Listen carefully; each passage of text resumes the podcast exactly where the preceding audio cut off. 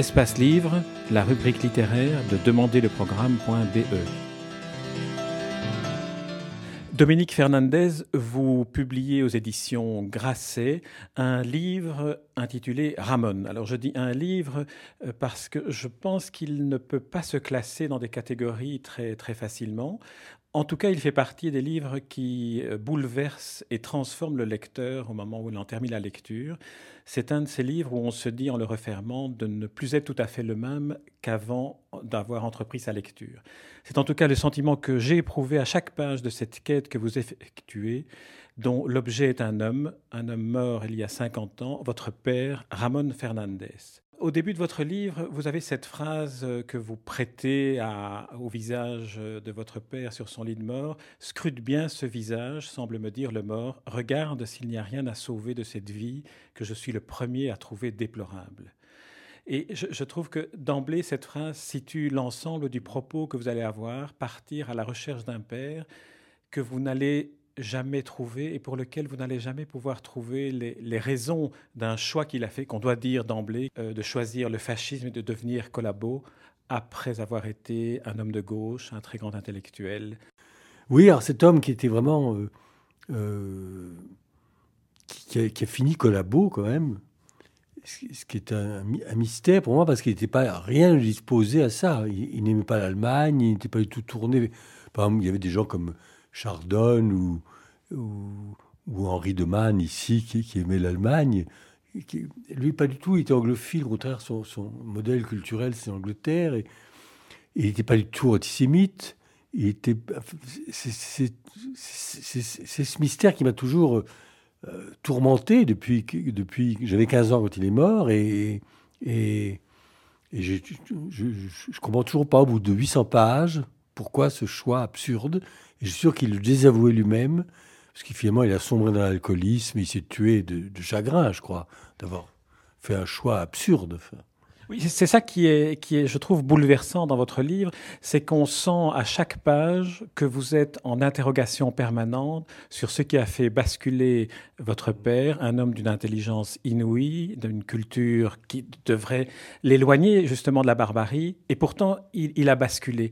Alors, vous avancez plusieurs hypothèses au fur et à mesure du, du, récit, au fur et à mesure du livre. La première, c'est qu'il n'ait pas été mobilisé pendant la Première Guerre mondiale, et que donc cela ait suscité chez lui une sorte de fascination vers l'uniforme. Oui, là, ils sont très coupables, parce qu'il était mexicain, hein. il a été naturalisé en 27 seulement. Donc, euh, en tant que Mexicain, il, a, il aurait pu s'engager, mais sa mère l'a empêché. Enfin, bref, il, il s'est planqué. Et tous ses camarades sont, sont morts, presque, vous savez, toute cette génération. Et donc, je pense que, enfin, il l'a écrit même, il, il s'est senti coupable. Et et qu'il fallait réparer ça. Et en 40, il s'était engagé, il était beaucoup trop vieux, on l'a envoyé à l'arrière, à Bourges, et surtout, il s'était engagé dans le parti fasciste de Doriot, où on avait un uniforme, un béret, un baudrier, enfin, une espèce de simulacre d'armée, ce qui est grotesque pour un homme comme lui, enfin, je veux dire, mais ça a compté, je crois, très fort, ça. L'autre, hypothèse que, que, vous avancez, si j'ai bien lu, c'est la, la, personnalité très particulière de, de, sa femme, de votre mère, euh, une personnalité qui est en même temps une personnalité janséniste, euh, extrêmement froide, extrêmement euh, distante, et qui est qui était l'inverse de, la personnalité de votre père, qui est une personnalité exubérante, qui est une personnalité euh, sociable. Euh, J'étais frappé par une, euh, une, description que vous faites de votre mère en disant que son, disons, ce qu'on pourrait lui, lui, lui reprocher, c'est de n'avoir jamais été capable d'exprimer des sentiments. Mais vous dites en même temps, ça a dû être un supplice pour elle. Oui, oui, non, c'est une personne qui était qui, ne pouvait pas exprimer, à la fois par, nature et aussi par éthique. Euh, était très pascalienne, vous savez, le moi est haïssable, donc on n'exprime rien. Et c'était, pour les enfants, c'était très dur parce que on ne savait pas ce qu'elle pensait. C'est pire que tout. On aime mieux une scène qu'on vous engueule un bon coup, mais là c'était froideur totale. Et mon père, évidemment, il s'aimait. Mon père, je crois qu'ils sont aimés même après leur séparation, mais il était trop. Il y avait aussi des différences de milieu culturel très différentes, mais il y avait cette différence de caractère, parce que mon père était un homme du Sud, un Mexicain, exubérant, comme vous l'avez dit, extraverti, euh, beaucoup trop dissipé, et ma mère rigoureuse. elle, a manqué de souplesse, évidemment, mais enfin, lui, il a fait baver quand même terriblement. Hein, c'est vrai, c'est vrai que l'autre, versant de la médaille que, que vous ne, que vous n'occultez pas est que votre père était un homme violent, était un homme qui était, euh, qui, trompait sa femme. qui trompait sa femme et qui faisait des dettes et, qui envoyait les, enfin, les factures, parce qu'il aimait les voitures, les Bugatti à l'époque. Il envoyait, les, comme il n'avait pas de métier, il, vivait de pige, très, très mal, hein, comme un journaliste. Et, ma mère devait payer les dettes et elle ne pouvait pas. Alors, euh, l'autre hypothèse dans laquelle vous, vous investiguez également, c'était son, homosexualité refoulée. Euh, est-ce que cela pouvait, euh, pas expliquer, mais, peut-être tracer une piste pour l'attirance qu'il pouvait avoir vers une idéologie fascisante qui, on, pense à l'image du bel arien. Oui, ça, je fais, je fais pas le, fais pas le lien là. Je pense qu'il a eu, il a écrit un roman homosexuel dans sa jeunesse. Il n'y a pas d'exemple que à cette époque, et encore un autre, les gens qui écrivent des romans homosexuels, gays, enfin, sont, très concernés, disons. Est-ce que c'est tentation ou expérience? Et puis il a écrit sur Gide, il a écrit sur Proust, enfin, il est quand même... Tous ses amis, moi je les ai connus, c'est l'entourage de Proust, parce que c'était Lucien Daudet, Reynaldo Hahn, euh, Maurice Rostand, qui étaient tous des, homosexuels notoires, mondains parisiens. Mais lui, je crois pas. Le mythe du bel arien, ça n'apparaît jamais comme pour Brasillac ou pour, pour Jouando, ça n'apparaît jamais.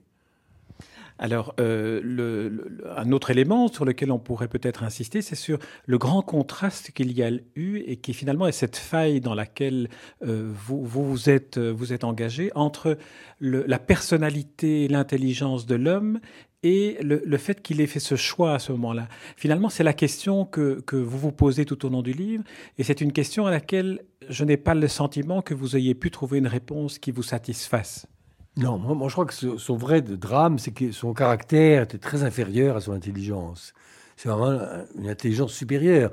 Gide disait qu'il comprenait ce que vous disiez avant que vous l'ayez dit. C'était vraiment c'était lumineux dans ses livres, heureusement. C'est ça qui reste, son Proust, son Molière, son Balzac. Mais il était faible de caractère. Il avait une mère très castratrice. Et donc il n'a même pas pu construire son, couple. Enfin, ça, a capoté tout de suite par sa faute. Et c'est pour ça que Doriot, qui était le, chef fasciste français, une espèce de grand tribun, l'a fasciné, alors que c'est une brute épaisse. Enfin, quand on voit les films de Doriot aujourd'hui, on se dit comment est-ce qu'un intellectuel raffiné peut, peut suivre ce monsieur? Enfin, Ça paraît incroyable aujourd'hui, mais c'est ce qui est arrivé. Alors, euh, le, j'aimerais qu'on parle un peu de, vous maintenant, son, fils.